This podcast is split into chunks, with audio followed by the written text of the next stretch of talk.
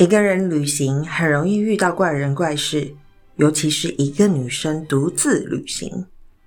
在阿姆斯特丹，我秉持着一贯不事先订 hostel 的好习惯，拖着行李一路走到曾经住过几天的 Flying Pig Backpackers。适逢周末，所有房间都满了。hostel 的 staff 很热心的帮我查了附近哪里还有空房。然后在地图上标了一个大约步行五分钟左右会走到的地方。假日通常所有 hostel 都会提高房价，有的时候甚至会是两倍的价钱。但是这间 hostel 出奇的便宜，我以一个嬉皮自居的 backpacker，当然二话不说的就接受了这个提议，哗啦啦的就拖着我的行李朝着他在地图上做的记号目标前进。过了一个运河后，世界竟然如此大不同。Flying Pig 位于华丽高档的 Shopping Street，而我要前往的那间 White Tulip Hostel 则则落在大名鼎鼎的红灯区里。这实在是太令人兴奋了，不是吗？到了 White Tulip 之后呢，接待的柜台是一位华裔的男子。他非常熟稔的登记了我的护照资料之后，给了我一张电子房卡。房间在三楼，而进出的大门并没有钥匙，但是是上锁的。他说：“我们会帮你开门。”是的，二十四小时都会有人在。于是我就拖拉着我的行李上了三楼。狭窄的楼梯和老旧的木板装潢，加上满是污垢的墨绿色地毯。我心里还是一直觉得，哇，这真的是太酷了！六人房有一个看似已经懵了，不知道是喝醉或是抽了大麻的胖男孩，横躺在床上玩手机。三床上下铺呢，围着一张长桌，另一侧则是一扇非常大的大窗，大窗外紧邻的就是阿姆斯特丹市中心的 Bell Tower。每十五分钟就会报时一次，是非常非常热心的钟塔。我跟胖男孩说嗨，他看见我一个亚洲女孩，很惊讶。他说：“你是日本人吗？”“不，我来自台湾。”然后他说他来自爱尔兰，接着开始滔滔不绝的说起一个他刚刚遇到的奇怪中年男子的故事。虽然说他说的十分激动，但爱尔兰人的英文始终让我感到非常困惑，所以我也就没有什么认真在听。一边铺好我今晚要睡的床，我就拿起电脑，半躺在床上的开始放空。没多久后，进来了两个说话非常大声的大叔。走在前面的大叔一号看起来有一些不耐烦。而大叔二号紧跟在后面，比手画脚的正在说些什么。然后一号大叔友善的跟我打招呼，也是爱尔兰人。他挪了张椅子，就坐在桌边开始卷烟。二号大叔十分热情的跟我握了手，然后就大啦啦的坐在我的床上，浑身酒臭，还混杂了一些其他什么的怪味。So。You are from Thailand. I've been there. 在他说了 Thailand 的时候，我就说 No, I'm from Taiwan. 但他似乎是没听见，毕竟他嗓门之大，我也只有拿扩音器才能压得过。他开始很热络的说起泰国有多有趣，多么容易取得毒品，还有很多很便宜、很廉价的娼妓。I had a little pharmacy back home. 他很得意的说着：“来自摩洛哥。”我看到一号大叔点点起他卷好的烟，翻了一个白眼。胖男孩呢，从床上坐了起来，在床边开了一罐百事可乐喝起来，脸色脸色不是很好。二号大叔说着说着，开始掏他的腰包，拿了一颗黑黑圆圆的东西出来，摆到长桌上。他也拿了一张椅子坐下，一边卷烟一边继续说：“这是世界上后劲最强的 Hush，我自己提炼的哦。还有这个，他把包包里面一包一包分装好的大麻拿出来，摆在桌上，然后说：“这些都是不同品种的哦，大家一起来抽抽看怎么样呢？”OK，所以这噩梦的一切就这样开始了。这位大叔热情的叫人很困扰，同时不断以一种毒枭的口吻跟大家分享他小药房的故事。虽然几根大麻后，大家卸下心防，比较热络的聊了起来，但大叔他越来越嗨，大麻一根接一根的抽，加上酒精，他的身体已经不受控制的开始肆无忌惮的放屁、打嗝，然后大声嚷嚷的吆喝大家跟他一起去酒吧续摊。所有人都累了，一号大叔甚至已经躺平了，发出鼾声。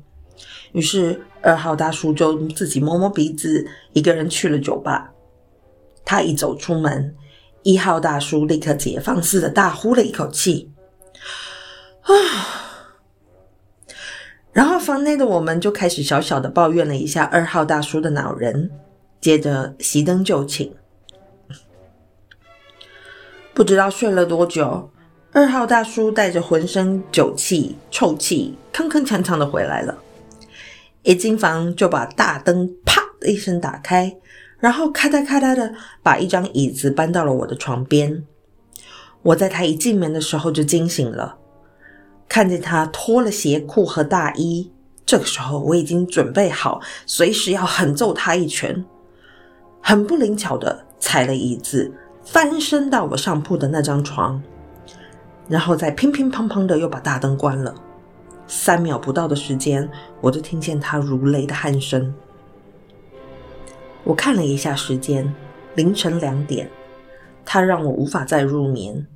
一方面是鼾声太大，他又不受控制的拼命排气，而我又突然意识到我是整间房里唯一的女生。这是在这么多次独自旅行中，我第一次有自己是一个女生的危机意识。不管怎么样，我就是无法再合眼，一直在做随时要做反击的心理准备。大约两个小时过后，大叔他大大的翻了一个身，然后砰的一声，直直的从床上从上铺摔下地面。我吓得几几乎要从床上跳起来，但是我动也不动。接着我就听见他大声的咒骂着，整间房都被他吵醒了，连隔壁房的人都被他吵醒了。敲着房板，叫骂：“小声一点！”但是我们没有人动。在一片黑暗中，我看见他蹒跚的爬起，试着厘清发生什么事情，一边仍不停的咒骂，然后爬回床上，又迅速的睡去，发出如雷的鼾声。第二天早上，胖男孩语带讽刺的问二号大叔：“Did you sleep well？” 二号大叔说：“睡得很好啊。”胖男孩又接着问：“你是不是摔下床啊？”“怎么可能？没有，没有，那是别人吧？”大叔说。在他说话的同时，他一跛一跛的走到桌边，拉了张椅子坐下。“那你脚怎么了？”胖男孩不死心的继续问。“嗯，我我也不知道哎。”那可能，嗯，难怪我就觉得我的脚怎么这么痛。二号大叔开始支支吾吾的。我今天啊会换去另外一间旅馆。他摸摸跛着的那条腿，比较便宜，又有电视，还不会让我摔下床，因为它就是一张单人床嘛。他默默的碎念着，一边打包行李。而他说的那间旅馆就在这间 hostel 的斜对角，是专门提供给那些在红灯区买春的观光客们一个便宜休憩的场所。我后来才发现，原来那整条街都是这样子的旅店。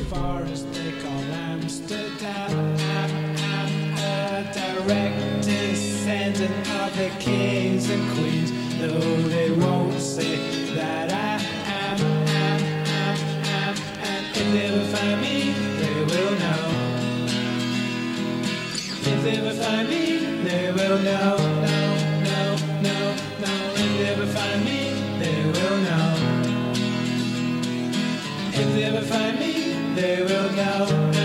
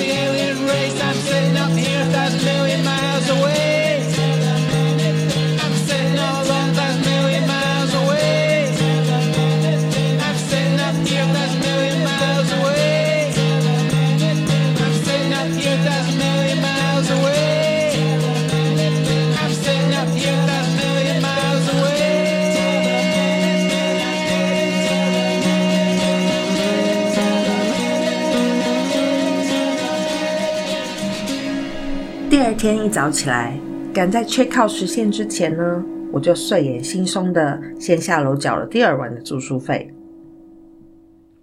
为什么还要再住一晚？因为除了这里，到处都客满啊。接待人员呢是一个看起来非常有杀气的黑人男子，他说了一个非常不合理的价钱，大概是前一晚价格的两倍。我说这太不合理了吧！昨晚的柜台跟我说，今天可以算我一样的价钱啊。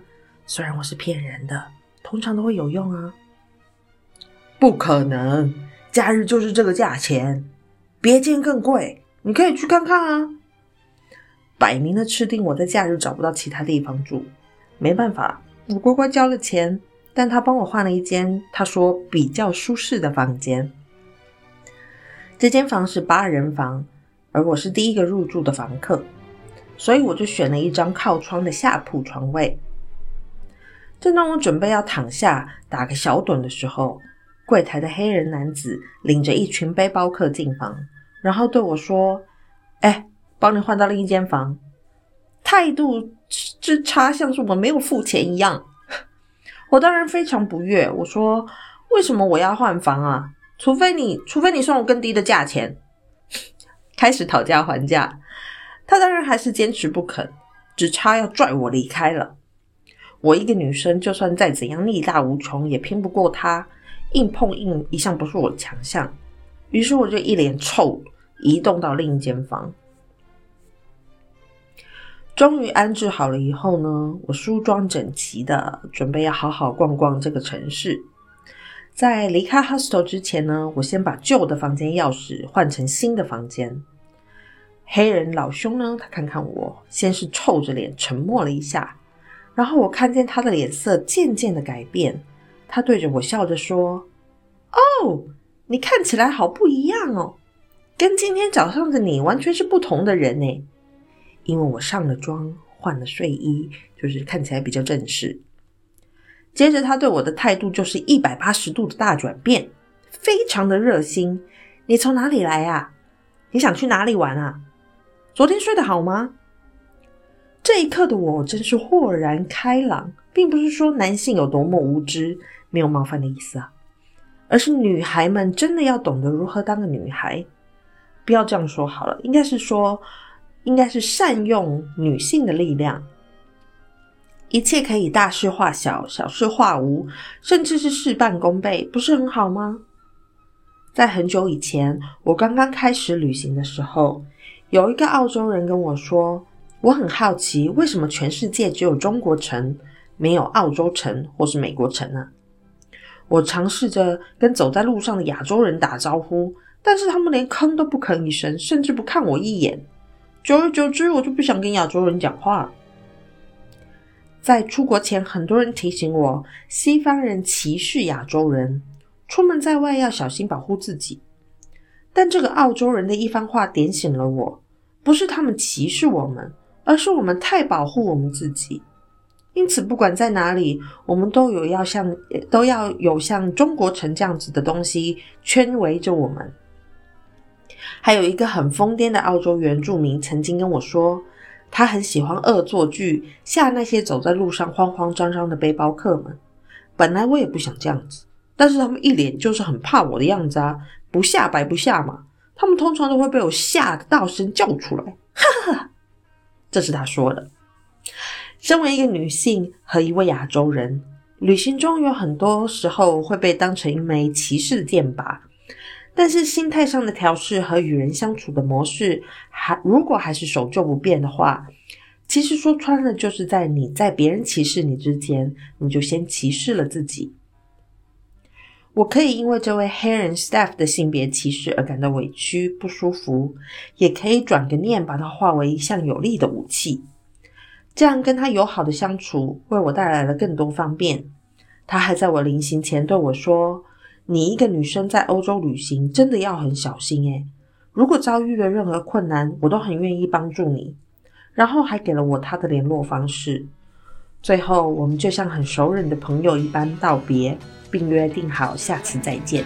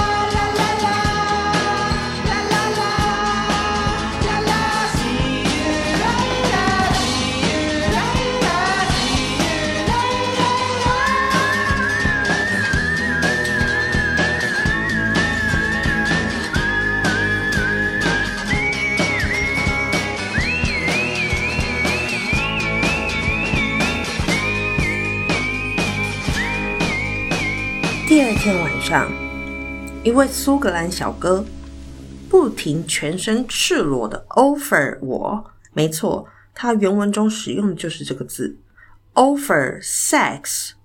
他以一种非常特意的、有礼貌的口吻问了我至少三次：“I'm really sorry that I'm keeping offer you this option, but do you want to have sex？”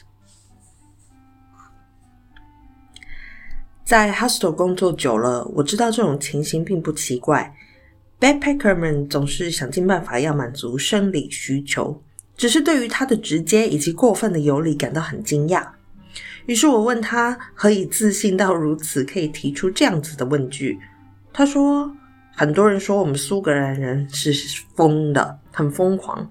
其实我们只是很诚实做自己罢了。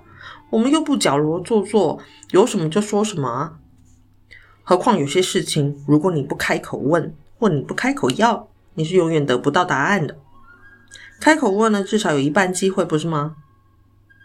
既然这么有道理，从小就被父母亲灌输的观念就是吃人嘴软，拿人手短，好像跟人开口要东西就是一种很丢脸、很低下的行为。因此，也就养成了我们凡事都憋在心里，宁愿苦到脱肠爆肝，也坚持要自己来。谈恋爱好像也是这样子，我喜欢你，你喜欢我，却没有人要开口，这样爱爱内含光的可以拖达十年之长。偶像剧不是都这样演的吗？这当中，我们错失了多少我们不知道原来我们可以得到的食物啊！多可怕呀、我们甚至不知道自己曾经错失了什么。当然，也不是说得像苏格兰人这样豪放，只是如果可以适当的表达自己的需求，似乎是更健康人道的生活模式，不是吗？想要什么就勇敢去争取，诚实做自己。旅行中太多太多事情教导我，想做的事情如果不快快去实践，机会就会立即消失在眨眼间。计划赶不上变化，这句话可不是开玩笑的。世界运转这么快，不会有谁谁停下来等你。没有做不到的事，重点只在于做不做而已。To be or not to be, that's the question。莎士比亚不是都说了吗？苏格兰小哥让我更加相信这点。哦，当然，他最后得到了他想要的，但是不是我给的啦。